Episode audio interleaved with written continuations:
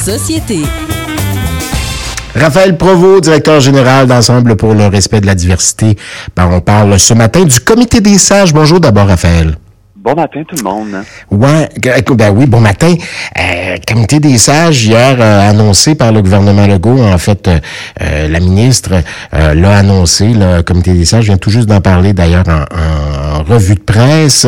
Personne du milieu LGBT, cependant, trois personnes, un, docteur, une ancienne présidente de la FIC, entre autres, curatrice publique aussi, et puis un prof de droit.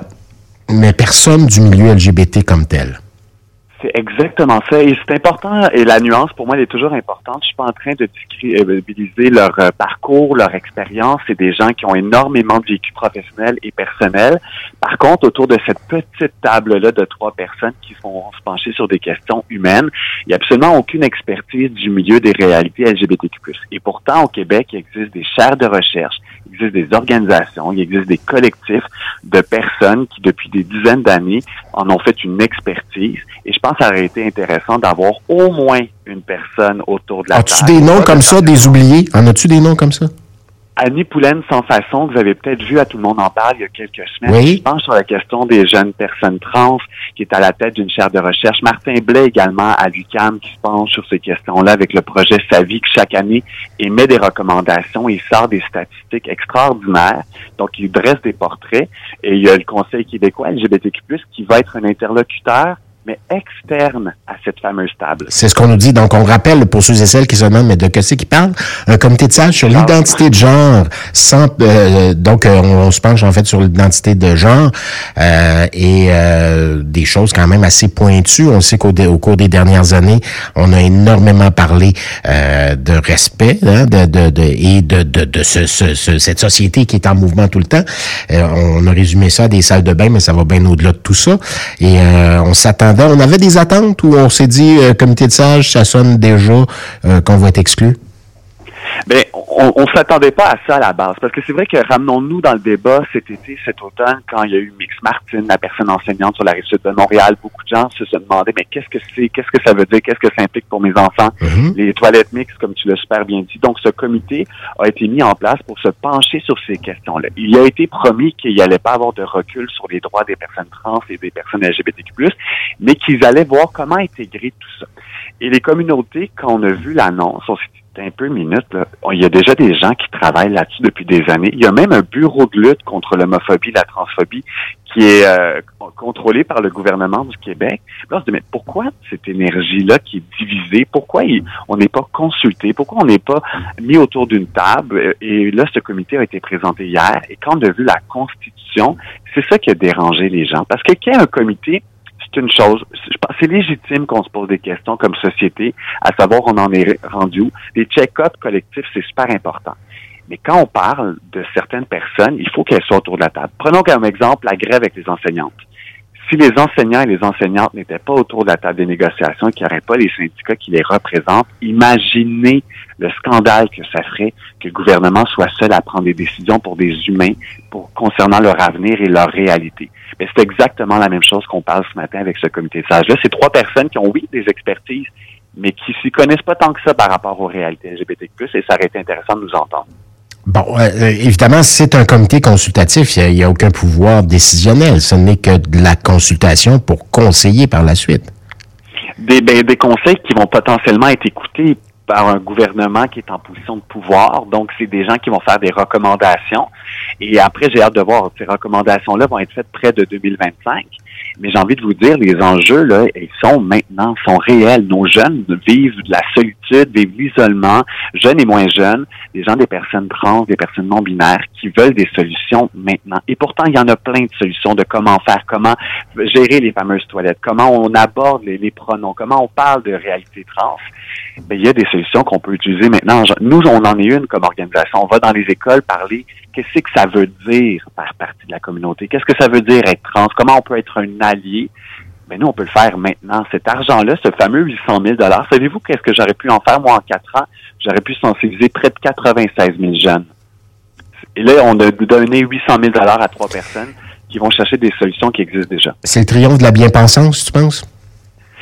Ben, je, je, je veux pas donner de mauvaises intentions parce que je sais que le gouvernement a des bonnes intentions. Je peux pas croire. Oui, mais c'est ce que je dis. On veut, on est bien pensant. On veut se déculpabiliser de quelque chose plutôt que d'aller direct dans le vif du sujet puis dire ben voilà, euh, euh bon quelqu'un qui, quelqu'un qui vit avec la fluidité de genre entre autres, ben voilà euh, ce qu'on en pense puis ce qu'on vous propose dans pour accommoder dans une école ou euh, bon différents phénomènes, différentes affaires qu'on nomme mais qui existent depuis toujours. Hein, qu'on se le dise. Ça depuis toujours. Parce que moi, j'ai des souvenirs enfants euh, d'avoir travaillé, entre autres, dans un dépanneur, puis il y avait un client, cliente, on n'a jamais trop su si c'était un homme ou une femme, puis je te parle des années 70, là. Ça n'a pas été inventé hier, cette affaire-là. Là. Ben non, non, au contraire. Puis, mais ça, en même temps, c'est important de le rappeler parce que beaucoup de gens que ce n'est pas leur réalité. Peut-être qu'il y a des gens qui nous écoutent qui en connaissent pas de personnes trans, qui en connaissent pas des personnes non binaires, puis qui connaissent peut-être même pas personne de gay ou de lesbienne. Ben, on existe depuis toujours. C'est ben juste que là, on prend, on prend un peu plus de place, mais on prend notre place. Et ça, je l'ai répété souvent. ce comité, j'espère que ça va être un comité alliés. Parce que ces trois personnes-là, on les a pas beaucoup entendues dans les derniers jours se prononcer sur leur sensibilité face aux réalités LGBTQ+. Et pour moi, c'est important d'avoir, ce comité va exister, là, il, a été annoncé, mais d'avoir trois personnes quand même qui sont sensibles à qui on est, à nos réalités, aux réalités des personnes trans et non-binaires, parce que là, ils vont faire un travail. Ils vont consulter, oui, des gens à l'externe. Mais on se le disait tantôt hors micro, c'est comme si on se faisait un souper entre toi et moi, puis qu'on parlait de tout le monde, puis qu'on les appelle un peu plus tard pour leur donner notre opinion mais il est peut-être parfois déjà trop tard. Il faut inviter les gens autour de la table et c'est ça un dialogue.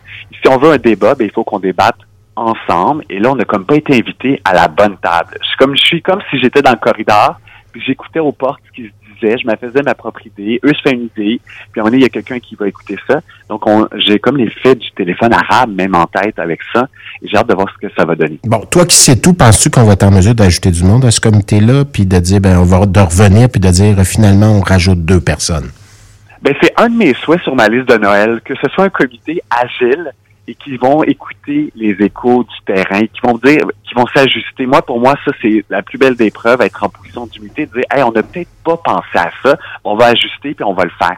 Comme avec la grève, comme avec d'autres situations, je pense que le gouvernement a à démontrer un exemple en disant ben on apprend de nos erreurs, on apprend de notre parcours. Puis peut-être que dans les prochaines semaines, on va avoir des surprises et j'aimerais ça voir au moins certaines personnes de nos communautés et pas n'importe qui parce qu'il y a des gens qui disent ben là pourquoi avoir quelqu'un trans non binaire autour du conseil?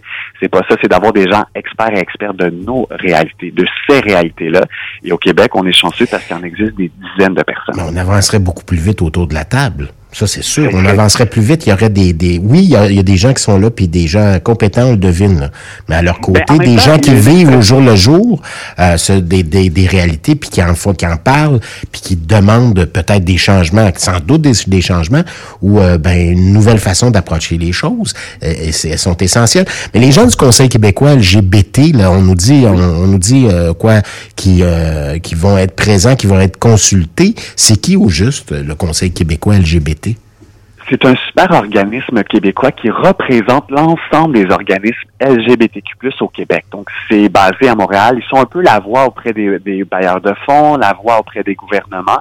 Ils représentent les intérêts des organismes. On est une cinquantaine d'organismes LGBTQ+ et alliés au Québec. 70, qu'on nous dit sur le site de Radio-Canada. C'est encore mieux le chiffre, il y a un 7, c'est chanceux.